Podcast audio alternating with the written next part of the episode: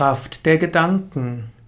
Im Yoga sagt man, dass Gedanken nicht nur im Hirn stattfinden, sondern Gedanken sind Kräfte. Die Kraft der Gedanken hat natürlich zunächst Einfluss auf die Stimmung, die Kraft der Gedanken hat Einfluss auf den Körper, die Kraft der Gedanken hat Einfluss auf die Art und Weise, wie du mit anderen kommunizierst. Mehr noch als das, die Kraft der Gedanken beschreibt die Stimmung, mit der du mit anderen umgehst und hat dann auch Auswirkungen auf den anderen. Soweit würde die moderne Physiologie, Anatomie und Psychologie mit dem klassischen Yoga in Übereinstimmung sein. Yogis gehen aber auch davon aus, dass Gedanken subtile Kräfte sind.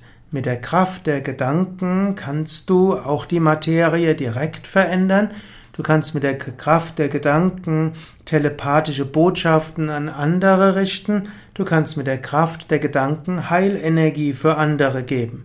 Und du kannst auch mit der Kraft der Gedanken die Zukunft beeinflussen.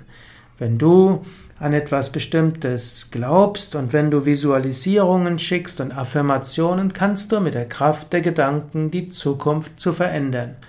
Daher sei dir bewusst, deine Gedanken haben Kraft Nutze diese Gedankenkraft bewusst.